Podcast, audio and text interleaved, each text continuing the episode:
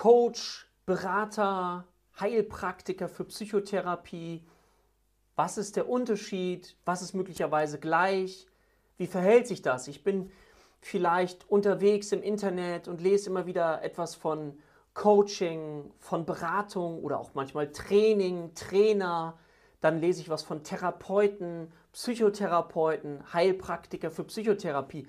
Und möglicherweise entsteht in dir im Kopf so ein Wust von unterschiedlichen Dingen. Und wenn dich das Ganze interessiert, lade ich dich jetzt schon mal ein, unten auch mal in die Kommentare zu schauen und dich vielleicht anzumelden zu einer Live-Session, wo wir das mal genau auseinandernehmen wollen. Diese Unterschiede ganz live und direkt, wenn du dich auch fragst, du interessierst dich für so ein Berufsbild und du überlegst, was würde zu mir passen, mit was möchte ich gerne arbeiten. Ich werde dir natürlich auch in diesem Video einiges dazu erklären.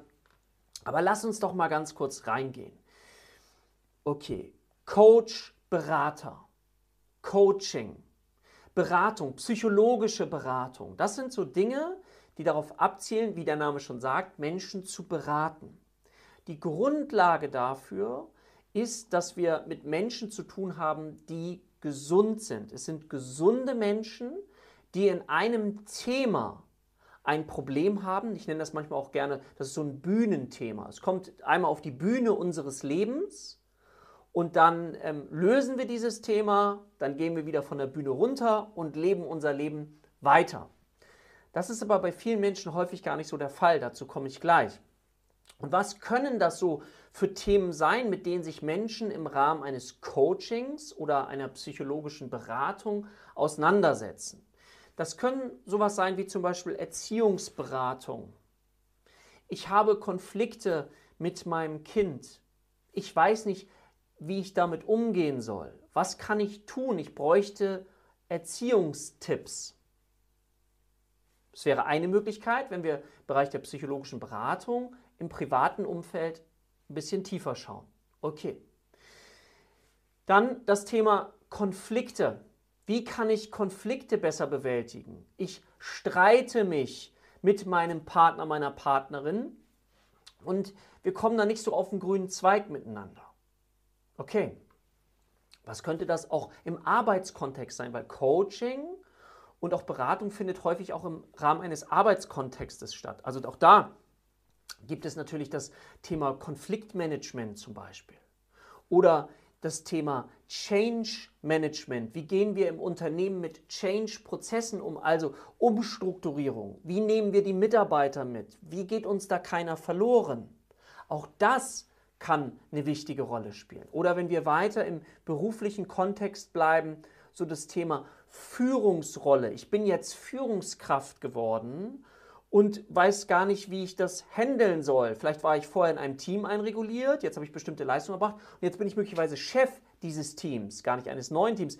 Wie soll ich das machen? Eben war ich noch Mitarbeiter, einer unter vielen, jetzt bin ich Führungskraft. Wie spreche ich mit denen? Wie, wie gehe ich damit um, jetzt eben Führungskraft zu sein?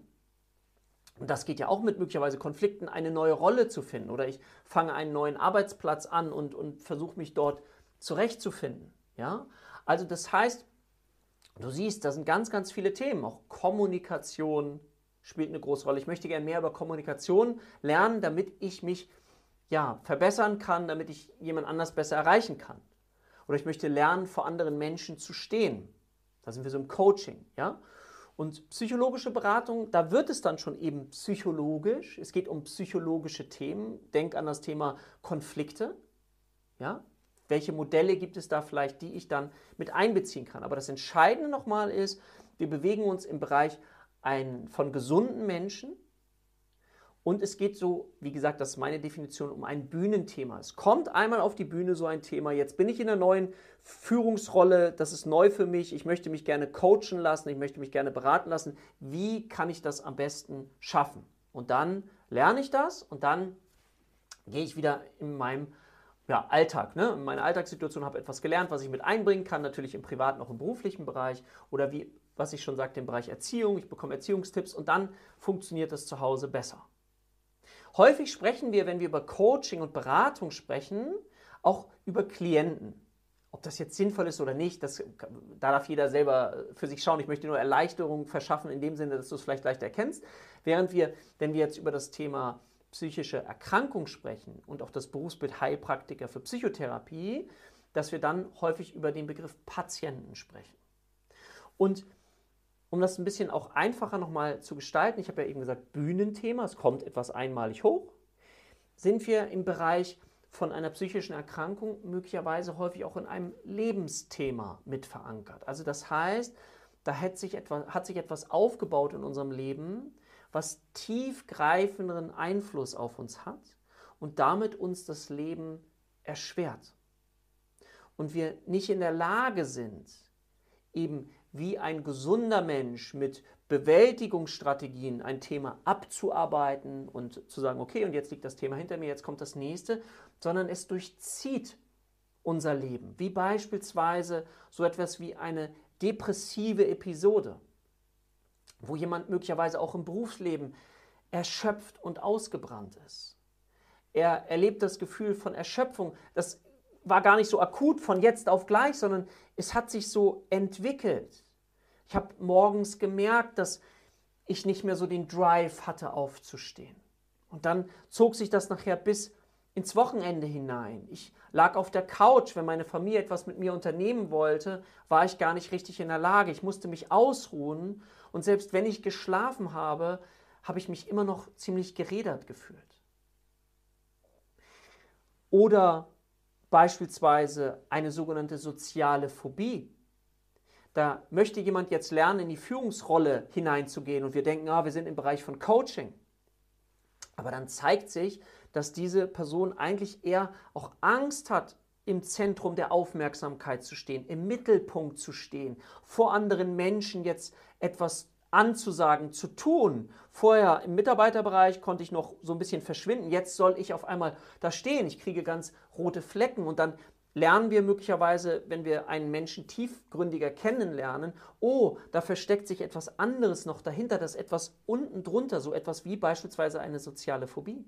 Und dann sind wir eben nicht mehr im Coaching. Dann sind wir im Bereich von Therapie, von Psychotherapie, von auch eben psychischen Erkrankungen. Die können sehr, sehr tiefgreifend und durchschlagend sein, manchmal sich aber noch gar nicht so stark zeigen. Ich gebe dir ein weiteres Beispiel, wo wir im Bereich der Psychotherapie, also im Berufsbild Heilpraktikerin für Psychotherapie wären und nicht im Coaching-Bereich. Das ist der ganze Bereich, den man Anpassungsstörung nennt. Also ich habe Schwierigkeiten, mich an eine neue Lebenssituation anzupassen. Was könnten das für Lebenssituationen sein? Zum Beispiel habe ich Schwierigkeiten, mich an, anzupassen, dass ich gefeuert worden bin, also dass ich meinen Arbeitsplatz verloren habe, dass sich meine Partnerin, mein Partner von mir getrennt hat, dass es eine Scheidung gibt oder dass ich beispielsweise jetzt mit einer Mobbing-Situation umgehen lernen muss und ich gar nicht weiß, wie ich das tun soll. Und dann daraufhin eben bestimmte Symptome entwickelt, wie depressive Reaktionen. Also nicht eine Episode, tiefgreifend, wie ich es vorher beschrieben habe, sondern auch so Reaktionen oder so Ängste, zur Arbeit zu gehen. Also es sind leichtere Symptome, aber wir befinden uns dann im Bereich des sogenannten ICD-10. Das ist ein Klassifikationssystem, wo psychische Störungen erklärt werden und sind damit ganz klar im therapeutischen Bereich und sind nicht mehr im Coaching-Bereich. Und deswegen haben wir da häufig diese Grauzone, warum auch viele Menschen, die so im Coaching unterwegs sind, eben häufig sagen, oh, ich möchte mich rechtlich ganz sauber bewegen und deswegen so etwas wie eine Heilpraktiker für Psychotherapie-Ausbildung eben noch absolvieren. Und manchmal gibt es so Techniken im Coaching, die aus der Therapie herausgenommen worden sind. Also beispielsweise in der Therapie gibt es EMDR, das ist eine traumatherapeutische Methode.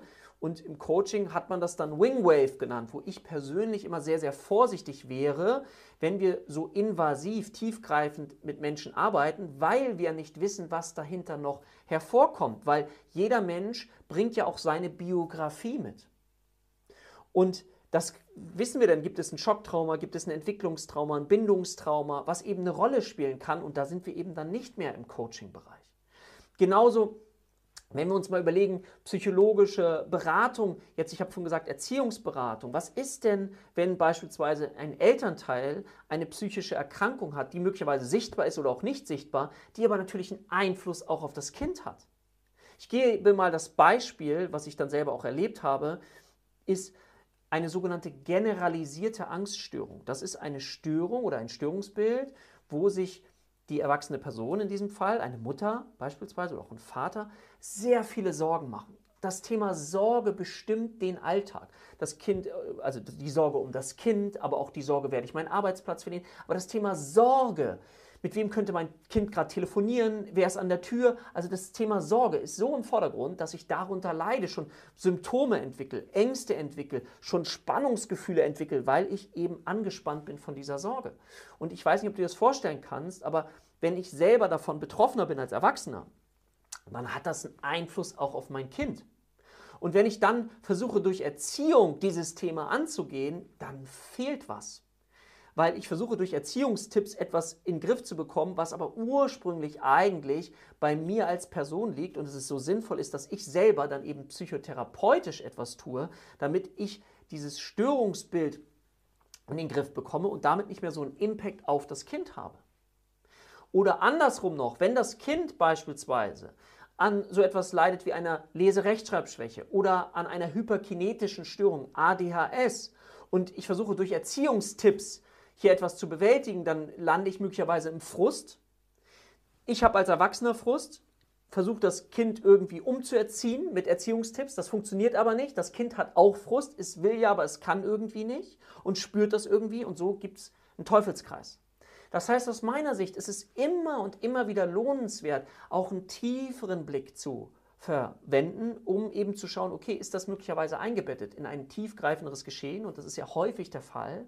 Und dann können wir eben den Coaching-Bereich auch verlassen und dann eben durch die Werkzeuge eines Heilpraktikers für Psychotherapie eben anders helfen. Ein weiteres Beispiel noch, damit das vielleicht noch greifbarer für dich wird, ist auch das Thema Hypnose. Das ist ein invasives Verfahren, was ich im Coaching nicht anwenden würde, aber ich bin da auch immer sehr rechtlich sehr sauber. Und dann gibt es manchmal die, diesen Begriff eben Hypnose-Coaching bei Raucherentwöhnung. Hm. Nikotin, Rauchen, Tabak, Störung durch Nikotin ist eine psychische Erkrankung, die in dem Klassifikationssystem ICD-10 verortet ist. Das heißt, wir sind hier im Bereich der Therapie. Und natürlich kannst du durch Selbstsuggestion etwas tun, aber wenn du jetzt als Coach daran gehst, dann läufst du halt Gefahr, in einem ja, Rechtsraum dich zu befinden, der eben eigentlich in den therapeutischen Bereich gehört und du möglicherweise dann ja Schwierigkeiten bekommst. Und deswegen finde ich das ganz wichtig, ja? also Coaching, Persönlichkeitsentwicklung, Erziehungsberatung, aber immer angelehnt auf gesunde Menschen. Und da wir natürlich im Rahmen unserer Gesellschaft immer ja, mit stärkeren, herausfordernden Themen zu tun haben, ist es ja so, dass immer mehr Menschen eben psychisch mit beeinträchtigt sind. Das zeigen ja auch die Wartezeiten. Sechs bis acht Monate, bis du einen Therapieplatz bekommst. Kinder-Jugendbereich ganz, ganz extrem schwierig. Und deswegen möchte ich dich dafür einmal sensibilisieren und dir die Möglichkeit zu geben, eben zu schauen, was ist der Unterschied. Und wo können die Dinge auch super gut zusammenkommen, dass du das merke ich in meiner Arbeit ja auch, wenn ich mit Firmen zum Beispiel arbeite, auch wo Mitarbeiter anonym in meine Praxis kommen können und die Firma das bezahlt im Rahmen des betrieblichen Gesundheitsmanagements, ich eben Coaching und Psychotherapie anbiete. Und dann merke, okay, wir sind, es fängt an mit so einem Thema und ich denke, ja, okay. Und dann merke ich, oh, da steckt etwas anderes dahinter und kann dann eben vom Coaching in den Bereich der Psychotherapie auch hinübergehen und kann das beides miteinander kombinieren. Und das ist für mich eine unglaublich schöne Arbeit, aber ich muss nicht aufhören und ich kenne trotzdem den Unterschied dieser beiden Möglichkeiten. Und all diejenigen, die eben, wie gesagt, im Coaching unterwegs sind, lade ich ein, darüber nachzudenken, ähm, ob das eine sinnvolle Ergänzung sein kann. Und wenn du Lust hast, mal dabei zu sein bei so einer Live-Session, dann schau mal unten in die Kommentare, ob wir da demnächst wieder einen Live-Online-Termin zu anbieten, um das Thema mal aufzugreifen, wo du auch deine Fragen sehr, sehr gut stellen kannst. Also, in diesem Sinne, ich hoffe, das gibt nochmal so ein bisschen Aufklärung, weil die Frage relativ häufig kommt. Wenn dir das Video gefallen hat, wäre ich dir total dankbar, wenn du dem Ganzen einen Daumen nach oben gibst, den Kanal abonnierst, die Glocke abonnierst, dann verpasst du kein Video mehr und dann freue ich mich, dich beim nächsten Video wieder zu sehen. Bis dann, dein Dirk.